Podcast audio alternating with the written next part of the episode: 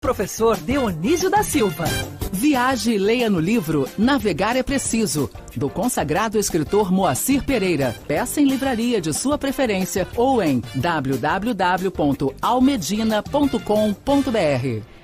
Professor Dionísio da Silva, hoje você sabe que é dia de aula, né, Vinícius Dono? Aula de português. Hoje, com um professor para chamar de nosso professor Dionísio. Bom dia. Bom dia, querida Agatha. Bom dia, Vinícius, querido. Eu também vou saudar a mãe, mas a mãe dos outros e uma muito especial. Hoje, em Lisboa, nós estamos sendo ouvidos por vários membros da Academia das Ciências de Lisboa, que eu Tem tenho nem honra roupa de pertencer. isso, professor. Que isso? Eu não tenho nem roupa pra esse evento, estamos muito chique. Mas você já. Eu ainda não pus a gravatinha, a, a Agatha, pra ficar assim bem arrumadinho como você. Tô que nem o Vinícius, veja você. E lá na, em Lisboa está a Marilene Gentili, Marilene Sampaio Gentili, é, que é uma juíza aposentada, nosso ouvinte fiel, e o José Carlos Gentili, que é meu confrade, e que é autor de um livro assim de 850 páginas, A Infernização do IFEM, porque para entender o IFEM em português, né, Agatha e É. Vinícius, só mesmo consultando o Gentili, né? É. Não, e professor, foi a Marilene, inclusive um beijo pra ela, que tá sempre na escuta. Foi ela que sugeriu a nossa pauta de hoje, né? Sim, sim, a, a expressão foi a, a doutora Marilene que sugeriu, porque três governadores brasileiros e de estados pobres. Eu queria saber se vocês me ouvem e veem bem, querem que eu Sim. arrume diferente a câmera. Não, tá perfeito, Não, está, professor. tá maravilhoso, está lindo, professor. Tá bem lindo, professor, lindo. com essa estante Tá de bem, livros no professor, tá fundo. chique, tá é. bonito. É, bom, o, Vinícius dizer que eu tô lindo, Agatha. Tá lindão, professor, tá Agora, se lindão a Agatha mesmo. achasse, daí sim eu ficava feliz. Você né? tá lindo, professor. Tá, tá tudo lindo. É, ô Vinícius, é aquela esmola assim, de ó, por favor, diga aí que não tá muito horrível. não, mas Adorei. foi o seguinte, esse programa, uma das coisas que os ouvintes eh, me dizem, não é? É que ele é bem humorado, então vamos manter essa chama, não é? É importante. Mas os é importante. Ó, os três estados que cujos governadores nomearam as respectivas esposas para os tribunais de contas do estado, veja, as esposas dos governadores vão ter a função de vigiar, fiscalizar, conferir é, os gastos, as contas, chama Tribunal de Contas, né? Dos maridos. Uhum. Agora vai, viu, Vinícius? Antes não funcionava, agora vai. Agora vai, de tudo, agora né? funciona. É, o- Professor. É, é Alagoas, Piauí e Bahia. Por enquanto, né? Porque estão nomeando um monte de parentes. Sempre foi assim, né? No Brasil. Faz tempo que é assim. Devíamos corrigir isso. Em muitos lugares ainda é assim.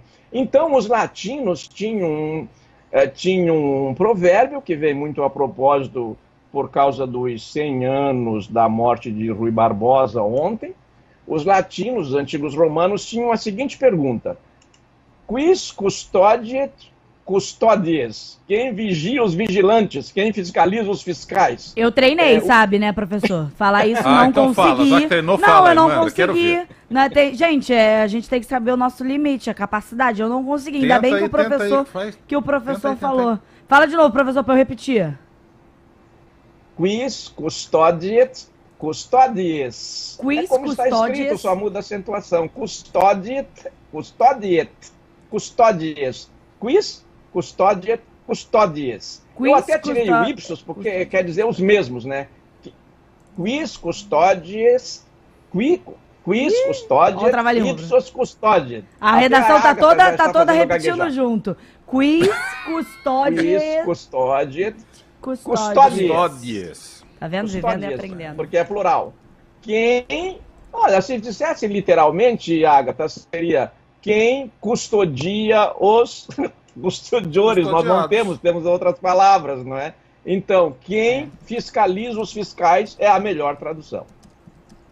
Muito bom. Professor, queria lhe fazer uma pergunta, porque esta semana, mais precisamente ontem, hoje dia 2, mas precisamente ontem celebramos o aniversário da cidade mais bonita da Via Láctea. E esta cidade Sim. tem um lugar muito especial que, aos olhos dos portugueses, pelo menos me contaram isto na infância, parecia um pão de açúcar. Pão de açúcar foi batizado de fato pelos portugueses ou alguém antes dos portugueses já fabricava pão de açúcar no Brasil e batizou aquele morro com um morro com o nome de pão? Ô, oh, Agatha, o Vinícius só pergunta o que ele já sabe. Olha, o que eu, o que eu posso responder, Vinícius, de cara, sim, é, são aquelas coisas que é, é, circulam na internet e são deslavadas mentiras, fake news, falsas etimologias. Eu já ouvi uhum. e vi gente muito respeitável dizer que pão de açúcar provém da forma do morro que semelha um cone dos montes de açúcar que se fazia, e aqui era um porto exportador de, de açúcar. Mas não uhum. é verdade. A não é criatividade é, é, é, algo único. Fake news. É, é algo único do ser humano, inclusive diferencia a gente do chat GPT, professor. É a nossa criatividade para criar, tá vendo? É verdade. o pão de açúcar este morro que em tupi-guarani e na língua dos tamoios queria dizer alto, isolado e pontudo, chamava-se pão de açúcar, uma expressão semelhante a pão de açúcar.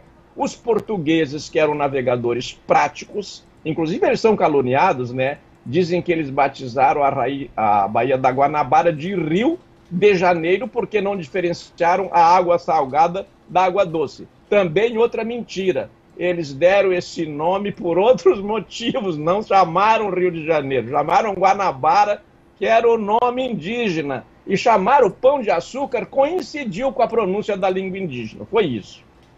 Aí, Caramba, professor, como é que é a pronúncia em que os índios tinham? É pão em açúcar?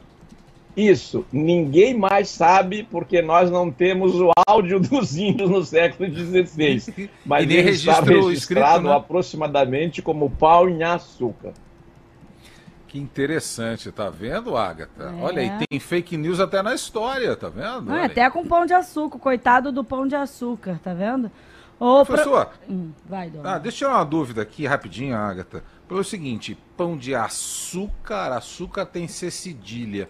Eu tive um professor que falava o seguinte: se você não pode falar ser cedilha, é ser cedilhado. Ele recebe uma cedilha, portanto não é um ser cedilha, é um ser cedilhado. Pode falar, uh, pode falar, pode falar ser cedilha, professor? Pode falar ser cedilha e ser cedilhado, e as duas formas estão corretas. Às vezes, vem umas pessoas que querem impor uma regra que eles criaram, é o que mais tem no Brasil. Às vezes, até com boa vontade mas pode falar as duas formas. E o, que, o que é curioso aqui, acho que estamos caminhando para o fim do programa, não é? Por mim, não. É que açúcar é uma palavra que veio, é curiosa, porque veio para o português do árabe, e o árabe é, não pronuncia com esse A na frente, mas os árabes trouxeram do grego, que era sakar, e nós temos, por isso, sacarose, que é uma coisa de açúcar. Os gregos trouxeram do persa. Então foi uma palavra que fez uma longa viagem por três línguas antes de chegar ao português. E hoje nós temos essa dúvida. Se a gente grafa com dois S, como em algumas línguas neolatinas, com S só, se, ou então o espanhol faz com Z, né, de zebra, ou como, como a grafia, que é sempre, quase sempre arbitrária, fixou. Açúcar com C cedilha ou C cedilhado e acento no U. Professor, Muito sabe obrigado. quem vigia o relógio?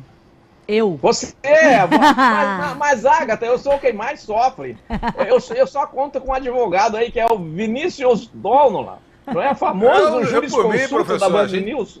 Eu, por mim, fico até amanhã. A Agatha fica mandando mensagem, encerra. Não, vamos ficar. É, tá, tá é. Para eu tô, não, para Eu tô aqui pra vigilar, é, vigilar, ó, vigiar os vigilantes, professor. É, então, boa, boa. Com isso, me despeço do senhor, professor